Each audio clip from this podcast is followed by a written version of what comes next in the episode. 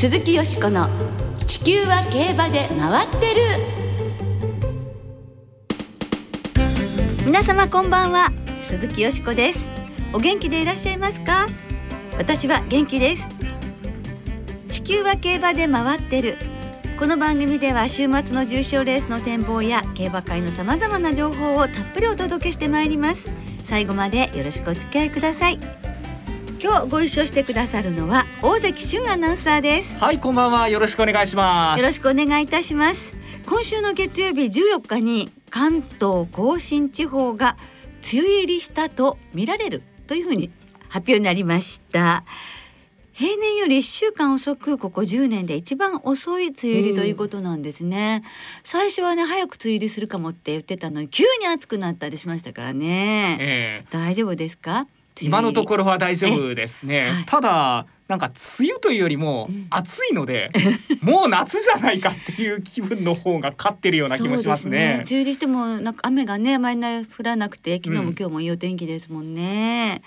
そして今週末大関さんは札幌に出張ということですね、いよいよ今年も北海道に行くんですけど、はい6月に札幌に行くって初めてかもしれないって。そうですよね。だって2009年以来なんですもんねこそうですね。の時期の札幌その当時はまだ出張は北海道には行ってなかったと思うのであれどういう気候になってるのかなということで、まあ、ええ。いろいろオプションは準備したつもりではあるんですけれども。ああなるほどね。ちょっとしたことでやっぱり札幌は寒くなったりもしますでしょ、えー10月の札幌がすごく寒かったっていうのは覚えてるんですけれどもね。ええ。ええまあお気をつけてね行ってらしてくださいね。そしてあの素晴らしい実況またよろしくお願いいたします。そして来週は今年前半を締めくくる G1 宝塚記念が行われます。今週末を含め2021年上半期の競馬もあと2週ということですあっとねいう間ですよね。うん。去年もこういろんなエポックメイキングな出来事があったって話をしていたと思ったら、ええ。今年もいろんなエポックメイキングな出来事があったなって、はい。さてこの後は先週に続きましてアメリカの生産牧場ウィンチェスターファームの代表を務めていらっしゃいます吉田直也さんのインタビューをお届けいたします。どうぞご期待ください。鈴木よしこの地球は競馬で回ってる。この番組は JRA 日本中央競馬会の提供でお送りします。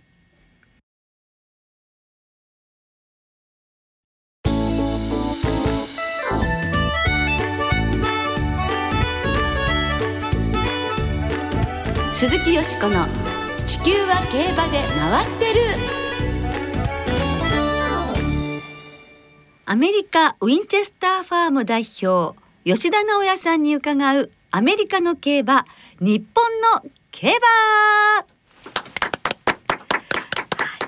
先週に引き続きましてアメリカケンタッキーの生産牧場ウィンチェスターファームの代表を務める吉田直也さんにアメリカの競馬日本の競馬などについてお伺いいたします。吉田直也さんは2002年にウィンチェスターファームを開場し2007年のブリーダーズカップジュベナイルターフの勝ち馬ナウナウナウを生産しました。他にも日本へも多くの中小勝ち馬活躍場を送り出しています。はい。今週は日本アメリカを中心に世界の競馬事情についてお伺いいたしました。どうぞお聞きください。吉田直也さんは牧場経営の他にも世界15カ国の顧客のサラブレッドを管理されブラッドストックエージェントとしてご活躍されています2000年の安田記念を制したフェアリーキングプローンに参戦を促したのも吉田直也さんでいらしたんですよねはい。当時はあの今ほど日本と香港間の、まあ、人馬の交流がなかったものですからいろいろな手探り状態のところもあったんですけれども馬がとにかくマイル向きだろうっていうことを確信してたんで全てうまくいって成績残したっていうのはいまだにいい思い出として残ってますね。そうですはい。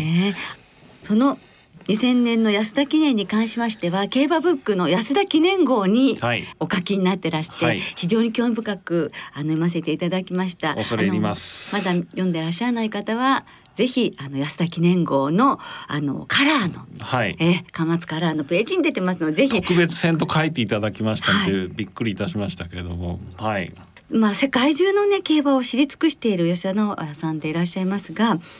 世界の競馬で変わったなと思うところはどういうところでしょうか？えー、っとまず日本ですけれどもあの馬場の改良が進んでタイムが出るようになりましたから。はいあの先々で競馬してあの前残りになるっていうケースが増えたんじゃないかな。であの芝競馬といえどもなんかアメリカの競馬見てるようだなっていう感想を持つことが多くなってきましたね。そうでしょうか、えーアメリカの方で言えば、新しい世代のシュボバに注目が集まってきてその参考を求める人たちが増えてきたっていうのが一つありますね。うん、それと以前は一時期全天候型の競馬場っていうのが増えましてね、はい、あのそういうのをやってみたらあの芝馬にその全天候型馬場に適性があるっていうのは分かったんでヨーロッパからステークスクラスのアメリカにあの買ってくる人が増えてきたんですけども今はやっぱりですね、うん、アメリカサンバは以前と同じようなレーススタイルができるダートに戻そうっていうそういう急にまた戻ってってしまったんですね。ね前提小型にした理由はやっぱりその安全性を高めたいっていうことですから。はいその新しくまたダートに戻した後は今度はそのメンテナンスのやり方を変えようとか、排水設備を充実させようとか、あのそういうことが厳しく問われるようになってきたんで、回り道でしたけども結果良かったと思います。うんあの今守護版の話も出たんですけれども日本でも2年前にディープインパクトとキングカメハメハといった守護版が続けて、はい、えー、この世を去ってしまいまして、はい、日本の守護場事情っていうのがねもう変わっていくっていう時が来てるんですけどどのようにご覧になってますか？結局サラブレッドの世界っていうのはある一頭の名馬が名名守護馬が出たらまあその血が増えてきて誰が変わったら新しい配合相手は誰か探していくっていうことの連続ですからあの日本競馬今ちょうどそういう時期にかかってきただと思いますね。ヨーロッパも同じようにガリレオがもう老齢ですから、あまあその次でその孫の代っていうふうに変わってきましたし、アメリカもでも同様ですね。アメリカなんかだとジャスティファイ三冠馬出したスキャットダディがその晩年あのすごく産駒成績が良かったもんですから。ストームキャット系の主流はスキャットダディを経由してるものじゃないかとかですね。欧米含めて、あのいろんな新しい動きが出てきました。あ、えー、そうですか、はい、例えばじゃあ日本だと、えー、直江さんが考えられる後継で活躍する後を継いでいく種牡馬っていうとどんな馬を思い浮かべますか、はい。まずですね3区はまだ出てないんですけど、えー、ジャイアンツコーズン3区であブリックサンモルタル、はい、これはいい馬だなと思ってっててケンタッキーで起用されたらあのデータ繁殖を送ろうと思ったんですけども、はい、あ吉田照也さんが日本持ってっちゃったんで 本当に嫌だなって。それとあのデクレーション・オブ・ワーが日本に来てからもう各国でその参加重症クラスで活躍しててしかもこれはあの参加結構ですね厚みもあってあの丈夫で眼鏡の馬が多いんですよ。あ日本でこれから出てくるそのこの馬の3区もですね、成績を残してってくれればこの馬の3区を買いたいっていう海外のお客様がこれから増えてくると思うんで、そういう意味でもあのこの馬にも注目しています。アメリカの方はこの日本サンバの吉田っていうのが死亡馬になりました。なんでこんなダメつけるのって言ったんですウィンスターファームに。走らなかったらどうするんだって。吉田は着外でしたなんてアナウンス聞かなきゃいけないの？なんていつもね文句言ってたんですよ。あ G1 勝ってよかったなってほっとしてます、ほっとしてるんですけど今度守護馬で成功しないと、はい、吉田は守護馬としてはダメだったって言われるんであまたちょっとなんか嫌な感じですよ。でもね三千と輝くようにね、はい、残っていってほしいですよね。はい、ね。あとこう注目しているアメリカの守護馬っていうと。コンスティチューションがいいです。あそうなんです、ね、日本のセレフトセルの名簿もあの発表になりましたけれども、はい、コンスティチューションタンクいるんですね、えー、だからアメリカケットに興味ある人はあのこういう馬なんかも競り場でご覧になったら面白いと思いますね。はい、えー、はい、え。ー続いてはあのカナダで活躍する日本人ジョッキー福本大輔騎手と木村和志騎手についてお聞きしたいのですが、はい、この2人の若手騎手の活躍というのは？うちでそのカナダのお客様反主牝馬を送ってきましてね。おうちの関係馬に乗ってる騎手の中にあ和名の騎手がいるんだなカナダは。最初は木村君の名前がどんどん出てきてそれで誰だろうこの木村君っていうのを見たらその日本から来たあ子で、ええ。しかも前一度 JRA の競馬学校ではい。特別講義をした時に、ええ。あの私がいろいろ話したことをもう一番前の席で聞いてたっていうのを後で分かりましてわあこんな偶然があるのかと思ってびっくりしました。ええだからあの福本騎手も同様で、彼がどんどん成績上げるうちにもちろんその紙面に彼の名前が載ってきますし、ええ。それからテレビでそのレース中継を見てても全然気遅れしないで勝つための競馬をガチッとしてるなっていうことだったんで、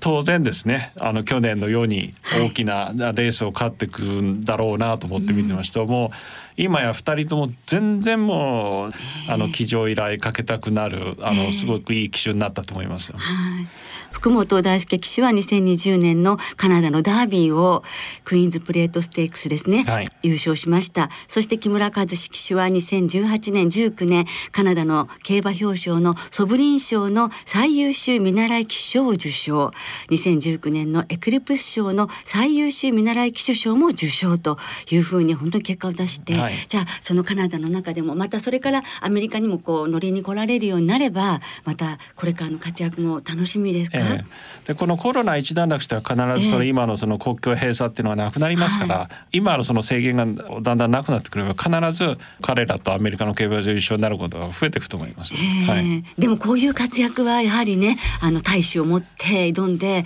嬉しいことですよね。もうシンプルにご自身もそうですけどね外国で直哉さんもそうですけどあの同じ日本人が活躍するっていうのはその競馬の世界もそうだしいいもんですよ。ええ野球とかバスケットとか少しずつ選手が増えてきましたけど本当に嬉しいですよね。そうですねねそれからもう一つお聞きしたいのが中東の競馬なのですが2020年から始まった2月のサウジカップデーかはら3月のドバイワールドカップデーと転戦する日本馬が、まあ、今年もそうだったんですけど増えているんですけれどもこれについては？一つは中東諸国のダート馬場がアメリカのダート馬場とほぼ同じなんですね。だから将来北米遠征を考えてる馬についてはそういう意味でもすごくいい参考レースになるはずです。えードバイデーについてはこの2月3月っていうのはそのアメリカに在籍してる馬にとっては4月5月の重要な重曹を使う上でなかなかそのドバイに行きにくいんですよ。ええ。ええ。あとは中東の場合はええ。やっぱり政治的ないろんな理由があって、でその開催国同士で競馬サークルっていうのはまだ作れてないんです。競馬サーキットって言いますかね。ええ。毎月一つ大きな開催をそれぞれの国でこう順番にやっていくっていうようなその作り方をすればええ。いいかなと思いますね。中東へも日本馬が行く遠征の回数が増えて、ええあのそれがまあ強いてはあの日本サンバの評価につながってくるっていうようなあの方向になればいいのかなと思っています。では日本馬の遠征先として世界ご覧になった時に進めたいレースというのはありますでしょうか？うーんまあたくさんありますけどブリーダーズカップダートマイルですかね。というのはええ時計の速い馬が日本に増えてきた。ただあの向こうの2,000を乗り切るにはどうかわかんない。スピードとかある程度のスタミナを考えればそのダートマイルに使って好成績を上げればいいかなって思い始めてるんですね。今ですねダートマイルを勝った馬が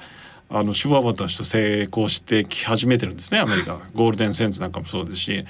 あーですからダートの最高峰は、まあ、ブリーダーズカップクラシックだったりケンタッキーダービーだったりしますけども、ええそこを目指す前に登る頂点があるとしたらこのレースも面白いかもしれないですね。あなんかお聞きするだけでなんかちょっとワクワクする感じがはいはいします、ちょっと聞いててくださるといいな関係者の方々と思いますそうね。ですね。もうはい日本の皆さん来てくださったら私もカバン持ちでも何でもやりますから。頼もしいですね。えええさあ今日も時間が少なくなってしまったんですが最後に例えば現在進められているプロジェクトなどがありましたら教えていただけますでしょうか？え日本ダービーとケンタッキーダービーを目指すっていうところは変わりないわけですけども機会があればあ日本に形容した牝馬を私たちがケンタッキーで預かって、はい。向こう仕様の馬体に育て上げてから日本にあの送り返して日本の競馬に挑戦したいと思いますね。はい。今あるいろんな規制をもう少しあの取り払っていただいてチャレンジの機会が増えればいいなとは思っていますね。えあとはあの細かいこといろいろこの1年間やってきたわけですコロナを克服するためにですね。はい、であのうちの社内で話してたのはこれコロナだからいろいろ取り組んだけどこれコロナじゃなくてもできたことだよねっていうことで馬の紹介の仕方仕上げ方レース選択いろんなものを含めてですね絶えず各馬に合わせたあ方法を試してみようっていうことはいつも考えてます、ね、はい、はい、またどんなチャレンジ見せてくださるか、また期待いたしております、はい、あの2週にわたりまして貴重な時間いただきましてどうもありがとうございました。また。日本に来られた時にはぜひ楽しい話をお聞かせください、秋か冬に来ようかと思ってますんで、はい、はい、どうぞよろしくお願いいたします。こちらこそよろしくお願いいたします。どうもありがとうございました。世界を熟知する吉田直也さんに本当にいろいろ興味深いお話をお伺いすることができましたけどいかがでしたでしょうか？いやもうどれも面白い話ばかりでしたよねまあもうすぐあの子供がデビューするブリックスモルタルってね、うん、だいぶ評判になってたけどなんかそこまですごい馬なんだっていうのがね、ありましたし、はい。ブリーダーズカップに日本の馬が行くところってね最近なかなか見られなかったので、えー、まあ今年見られるかもしれませんけどはいラブゾンでいうですね、えー、はい、まあそれがなんか当たり前になってほしいなっていう気もしましたね、はい、はい、そのブレザーズカップのダートマイルというのをねちょっと関係者の皆さんも少しちょっと頭にねあの置いていただけたらなってね思いますよね。そしてカナダのウッドバイン競馬場の話が出たんですけれども、うん、トロントのウッドバイン競馬場は12日にシーズンの初日を迎えまして21年のカナダ競馬が開幕いたしました。そして福本騎手木村騎手お二人とも2日連続でもう勝利を挙げてらっしゃるということでまた活躍がね期待できますよね。いつかジャパンカップかなんかにこの二人のジョッキーが乗りに来るなんてことがあったら外国までってね。本当ですね。夢がありますね。はい。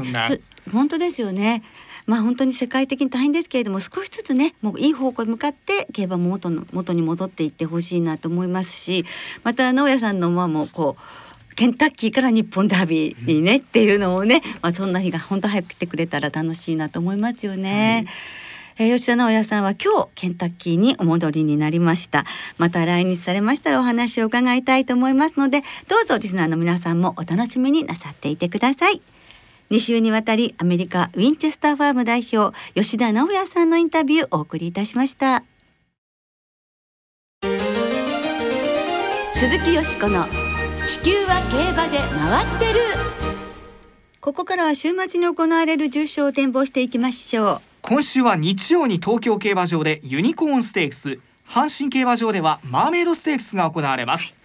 まずは東京で行われる3歳馬によるダート 1600m の G3 ユニコーンステークスの展望です、はい、今年も出走16頭になりました、はい、金曜正午の段階で東京は天候晴れ芝涼ダートやや重。ダートの含水率やや重としては中程度9.0から9.8日曜日の東京曇り一時雨という予報が出てるんですが、最高気温30度を超えそうで結構暑くなりそうと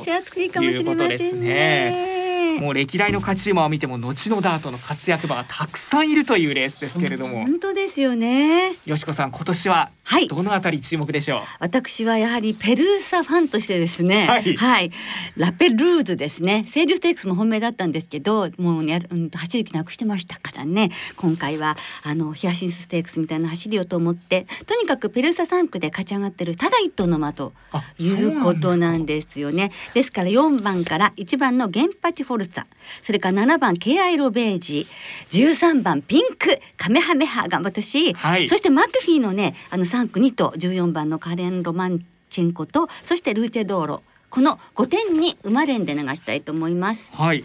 大関さんは？やはりあのサウジダービーの強さを見ると。ピンクカメハメハここで頑張ってほしいなっていう気はするんですよね。えー、しますします。UAE ダービーはやっぱり1900メートルまで行くとちょっと長かったのかもしれないというところで、サウジダービーで結構賞金は加算しましたけど56キロで出られるので、えー、いいところ見せてほしいなと揉まれずにいければチャンスあると思うので、えー、頑張ってほしいなと。ね疲れないみたいですもんね。はい、思いますけれどもね。ね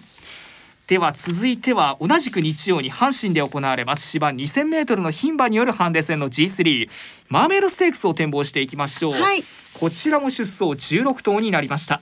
金曜正午の段階で阪神は天候小雨芝良ダートやや重えー、9時測定の芝のクッション値9.3標準ぐらいというところですね。含水率がやや重に近いところで9.5から9.9日曜の阪神は晴れ時々曇りの予報。こちらも気温30度近くまで上がりそうということだそうです、はい。えーちなみに吉田直也さんが生産されたロータスランド。ええ。ここに出る予定だったんですが、はい。抽選で除外になってしまって前の日の米子ステークス。これサマーマイルシリーズのはい。開幕戦ですが、こっちに回るということになりました。はい。明日ですよね。はい。ねもう人気に、ね、なりそうだったので本当は出たいね出させてあげたかったですけど でも明日ね米子ステークスでねね。ぜひ頑張ってほしいと思いますね。マーメイドステークスはもうそんなに簡単にはいかないっていうイメージがあるんですけどよしこさんいかがですか、はいそうですね。でもあの昨年の秋華賞3着の実力を買ってやはりソフトフルートを中心に考えたいと思います。ここからですね、えー、クラベル。はい。あ横山和夫騎手と横山典弘騎手。あそうですね。親子だですね。それとあれからね伊豆城の奇跡。アンドラステ。サンクテュエール。も入れたいと思いまして、えー、一二三四点に流したいと思います、はい。マレンです。大関さんは？私はあの13番のクラベルですね、はい。個人的な話なんですけどこれお母さんのディアデラマドレが、ええマーメイドステークスを勝った時にはい。私大阪にいてええ。そのレース実況してたんですよ。はい。いやーあのディアデラマドレの子供がいよいよマーメイドステークスに入れてくるんだなってえー、いうところでちょっと懐かしい気持ちにもなりますしあー。阪神も勝ったことがありますし、ええ。牝馬同士だったら G3 でしかも横山典弘騎手が51キロで乗るってあんまり見ないな。そうですね。人気もないと思うのでクラベルの副賞を買ってみようかなと思いますね、はい。ではディスターの皆さんからいただいて予想もいっぱいありますのでご紹介しましょう、はいお願いします。タイテーム3区の昴生さん日曜日の指定席が当たりました。おおすごい。なので前半戦上半期最後の競馬ライブ楽しんでいきますと、うん。マーメイドステークスはアブレイズ。ユニコーンステークスは KI ロベージからと。中堅さんユニコーンステークス KI ロベージマーメイドステークスは右回りだったらミスニューヨーク。加藤信弘さんでしょうかね。ユニコーンステークスボックスでゲンパチフォルツァスマッシャーブラックアーメットルーチェドーロ。マーメイドステークスもボックス。アブレイズアンドラステサンクテュエールだそうです。あゆっちさんよしこさん日曜日テレビ見ました。衣装がすごかったです。あれま見てくださってありがとあうございます。すちょっとねイヤリングがねゴージャスだったんです。顔より大きかったかも。え？嘘ですよ。本気で今信じちゃった。ごめんなさい、マーメイドステークスは本命シャドウディーバユニコーンステークスは本命サバ。こんにちは。サバ？あそっか、はい。え どっちかな？関谷うまいもんさん。マーメイドステークス軽量一発だったら伊豆城の奇跡。馬場が渋ったらミスニューヨークユニコーンステークスは逃げ先行勢が揃ったのでならばクリーンスレイトからと、えー皆さんからもたくさん予想をこのようにいただきました。はいいつもたくさんの予想どうもありがとうございます。